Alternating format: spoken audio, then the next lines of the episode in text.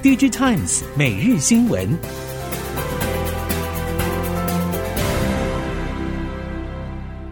听众朋友好，欢迎您收听 Digitimes 每日新闻，我是谢美芳，带您关注全球半导体产业的最新动态。去年全球半导体大缺货之下，IC 设计业为避免长期成长动能受限于晶圆产能，因此选择和晶圆代工业者签下长期供应的协议，也就是 LTA，能够确保产能无虞。不过，今年上半年消费性应用需求显著衰退，终端客户则是因为过去供应链和物流不稳定，拉高库存的水位。目前面临市况反转，调降库存动作相对显得剧烈，也让 IC 设计业者今年下半年面临了新的营运风险。业者之前为了确保产能签下的 LTA，万万没有想到会从保护伞转变为拖油瓶。面对客户接续提出价量下修，IC 设计业者也受到 LTA 的限制。无法轻易喊停拉货，领先大厂像是联发科、联咏、瑞昱等，由于产品线和应用相对显得多元，今年上半年已经积极洽谈产能进行调整。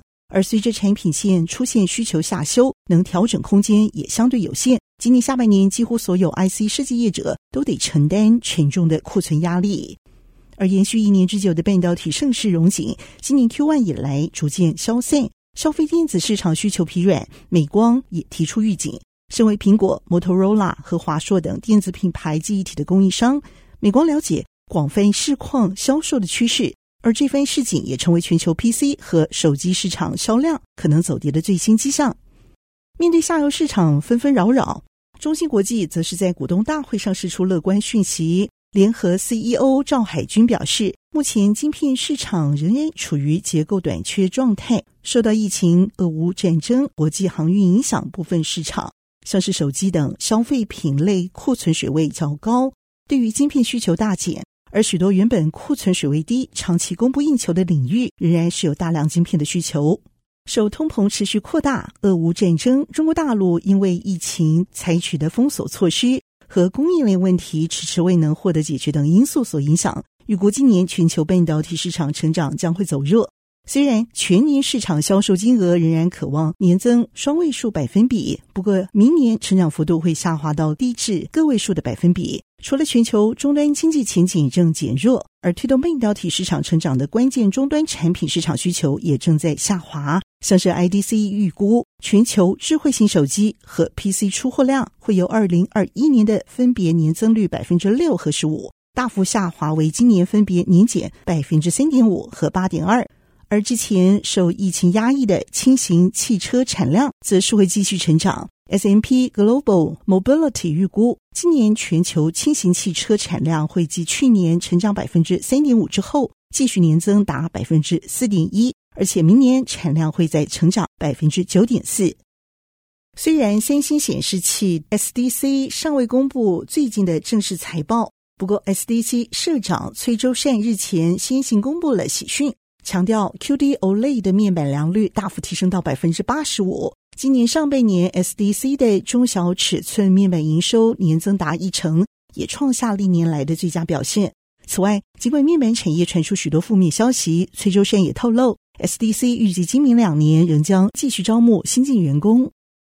特斯拉执行长马斯克日前表示，受到受到锂电池供应不及以及中国港口运输限制的问题所影响。美德两座新厂成了烧钱大熔炉，会带来数十亿美元的损失。供应链也传出，马斯克最近坐镇在美国德州奥斯汀厂紧盯产线，柏林厂最近则是因为中国马达出状况，影响部分的产出。市场传出，特斯拉已经向过去合作的台系伙伴招手，希望能够快速前往支援。供应链进一步表示，其实特斯拉美德新厂因为承接 Model 3、Model Y 自动化量产的经验，未来潜力预估会比目前厂房来得好。不过万事起头难，因此马斯克必须要以厂为家，严密盯梢，让员工上紧发条，才能够快速走过初期的挑战。不过外界也更想知道，这和最近特斯拉宣布裁员是否有关联？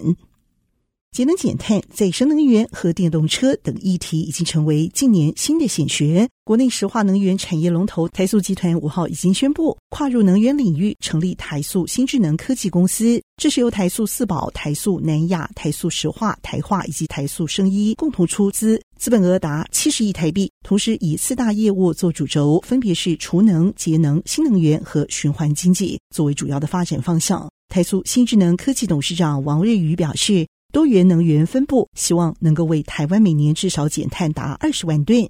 最受到瞩目的就是最近炙手可热的储能。台塑新智能科技总经理刘慧启对此表示。承接台塑生医在储能产业建构的电池电控和安全模组核心技术，智慧产业应用时机将会因此扩大推动家用、商用和工业用储能系统的布局，同时就和国内外车厂展开合作，开发车用电池模组，希望能进行上中下游垂直整合，而成为另一座的护国神山。网通缺料的状况正持续进行改善，将会有利于今年下半年出货动能的转强。网通厂表示，主晶片到货时间长达五十二个星期，不过供货数量明显拉升，从去年订货量百分之七十到七十五，已经提升到百分之八十五到九十，而且改采十六纳米制成晶片也开始出货，会有利于下半年料矿进一步获得改善。网通厂对于下半年营运则是审慎乐观，特别是以电信营运商以及资料中心为主的业者，相较于消费网通设备厂更有信心能摆脱全球通膨和经济下行阴霾。加上原来急缺的网通晶片已经获得解放，也让网通厂吃下了定心丸。由于台风好发时节已到，每逢台风肆虐，暴雨经常带来惊人水量。在河道当中形成洪流，冲刷河床河岸，造成桥梁桥墩结构损害，严重者将会导致桥梁坍塌。而为了能及时监控河床河岸被冲刷侵蚀的状况，提早预知桥梁结构损坏状况，北爱尔兰贝尔法斯特女王大学从去年开始和光纤感测器厂商 Solvany Solutions。已经合作开发新型感测器原型，将用来侦测河床、河岸冲刷侵蚀这一项导致桥梁主要结构受损的问题，能够提早获得警示。事实上，桥梁塌损风险导致英国每年平均损失八百二十万名乘客人次，相关财损也达到六千万英镑。印度央行最近宣布正式禁止使用信用额度为所谓的预付款工具 PPI 来进行储值，这也意味着最近几年发展迅速的先买后付商业模式会受到影响。相关领域金融科技 FinTech 公司预计将因此难逃冲击。此一举措也被视为是印度政府出手整顿过往相对松散的数位贷款生态系统。将会采取更为严格的举措来保护信用记录有限的借款人，而此一禁令生态可能也将为几家金融科技商模和公司带来杀伤力，像是曾经获得 Tiger Global、General Catalyst 以及 Insight Partners 等投资的印度 FinTech 公司 Slice 和 Unicars 等等。继续关心车用半导体市况。为了追求长期发展的动能，鸿海系统晶片设计中心副总刘景勋表示，过去两年因为车用 IC 紧缺，对于供应链车厂都相当辛苦，甚至严重到车厂必须要停止生产线。因此，OEM 厂也开始思考调整模式，在传统供应链上，除了既有的一级供应商之外，也跨企业进行合作，甚至自行开发晶片。这对于台湾的 IC 设计业来说，是一项新的机会。鸿海为了掌握相关机会，IC 设计和制造生产两个领域已经同时投入进行。目前在 IC 设计部分，不仅有天钰、宏晶、国创等外部单位，集团内部也已经有相关团队。而产品方面，则是涵盖可应用在车载、光达、LiDAR 等不同领域的微控制器和系统单晶片等逻辑晶片产品作为主力。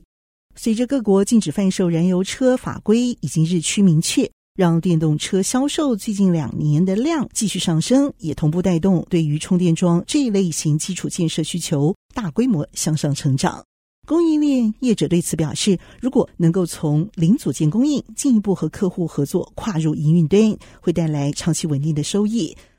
物流需求正热，卫星仓和即时运力抢攻短链商机。物流新创业者皮卡物流。以科技和共享经济作为服务的核心，颠覆传统物流商业模式，透过即时运力补足物流服务的最后一里路。在台成立满周年，已经累积达到破万名用户。以上科技产业新闻由 DigiTimes 提供，谢美芳编辑播报，感谢您的收听。